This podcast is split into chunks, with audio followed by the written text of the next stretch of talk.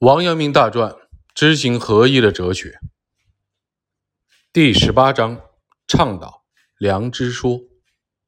致良知诞生始末。正德十六年，王阳明于江西南昌首次向世人揭示致良知说。王阳明说，自从自己经历了陈豪之乱和张忠、许泰之变以后，一发相信良知足以真正的忘却患难。超越生死，于是他在给弟子的信与杨世民提到，能够体会到良知的真意，就会明白《中庸》中所讲的君子之道，即见诸天地而不悖，治诸鬼神而无疑，专诸三王而不谬，百世以似圣人而不惑。他在给高祖邹谦之的信中又说。近来来信得志良知三字，真圣门正法掩藏。往年商仪未尽，今自多事以来，执此良知无不具足。辟之操舟得舵，凭栏浅赖，无不如意。虽遇巅峰逆浪，舵柄在手，可免莫逆之患矣。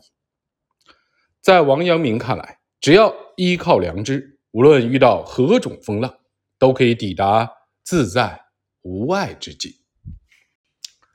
雪堂行和尚在禅室禅门悟境时，曾用水上葫芦做比喻。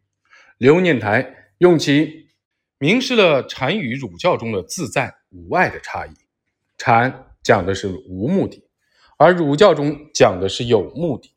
这一点比作无舵之舟。和有舵之舟差异一目了然，因为无舵之舟不逆风浪而行，而是随风顺水，故可得自在无碍；若舟有舵，则可乘风破浪，到达想去的彼岸，亦可谓自在。刘念台的诚意说，可以说揭示了阳明学的奥义，明示了儒教中的自在无碍之境地。根据王阳明的致良知说，宋儒所谓穷理，本可谓极其简易，皆因宋儒从知解上求知，故而头绪纷繁，苦于艰难。一日见王阳明喟然叹息，侍坐一旁的弟子陈九川问其原因，王阳明说：“此理简易明白若此，乃一经尘埋。”数百年，陈九川答曰：“意为宋儒从知解上入，认识神为性体，故闻见日益，障道日深耳。今先生拈出‘良知’二字，此古今人人真面目，更复稀矣。”王阳明说：“然，辟之人有冒别性。”坟墓为祖墓者，何以为变？只得开阔，将子孙滴血，真为无可逃矣。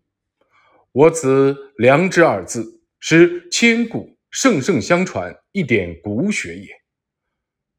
中国自古就有传说，将活人的血滴到死者的骨头上，如果是有血缘关系的，就会渗入骨中，当场可验明。王阳明就是用这个故事来说明“良知”二字，正是滴到骨头上的那滴血。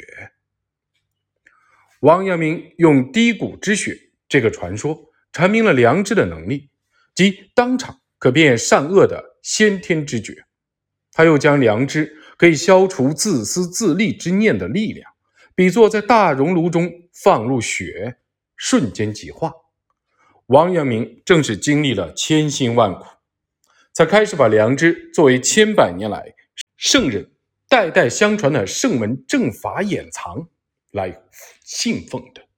因此，如果不了解这一历程而轻易的实行良知说，反倒会产生弊端。我们看一下后来的王门县城派的追随者，就自然明了了。世间高唱阳明心学的人，往往会陷入。这种弊端，因此王阳明训诫道：“某于此良知之说，从百死千难中得来，不得已与人一口说尽，只恐学者得之容易，把作一种光景玩弄，不实落用功，复此之耳。王阳明自从南京讲学以来，知道门人有静坐求道、搞教条主义的弊端，却只令他们以存天理、去人欲为本，讲求务实，并未说明天理为何。因为天理应当亲身体会，不可言传，因此即便有人询问，王阳明也不作答，令自求之。这时，王阳明却对友人说。竟欲发挥此，只觉有一言发不出，今竟然如含诸口，莫能相度。过了一会儿，他又说：“竟觉得此学更无有他，只是这一些字，了此便无余意。”旁边有人热情的询问，于是他说：“连这些子亦无放处。”也就是说。王阳明在经历了陈豪之乱以及张忠、许泰之变以后，才明确把这些子作为良知，开始高唱良知说。首肯陆学，尽管陆九渊是孔孟正传的学者，陆学却因朱子学成为官学而受到压制，文庙尚缺配享之典，子孙未沾包崇之责。王阳明得知此事，深感遗憾。正德十五年正月，王阳明给陆九渊的故乡江西省抚州府金溪县官吏发去公文，包崇陆氏子孙，要求仿各处圣贤子孙之惯例，免除陆氏嫡派子孙之差役，由俊秀子弟具名提学道，宋学肄业。如前所述，正德四年，王阳明与龙场大悟之后。贵州提学副使席元山曾就朱陆一同向他发问，当时王阳明并未作答，只是讲了自己所领悟的道理。另一方面，他是不想因为谈论异同问题而给朱子学者带来不必要的刺激；另一方面，他也认为圣人之道必须通过自己的亲身的体会才能领悟。正德十六年，席元山。写了为陆学辩护的《明冤录》，赠与王阳明。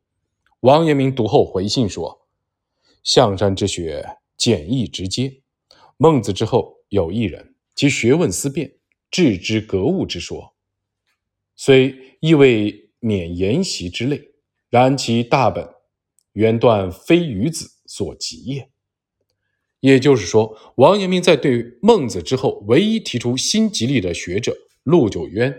与褒扬的同时，又对其拘泥于传统学说的致知格物说表达了不满，并希望席元山能够洞察这一点，使学问更加的精进。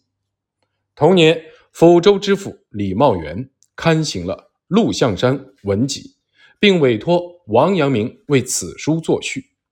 于是，王阳明写下了《象山文集》序，在序的开头。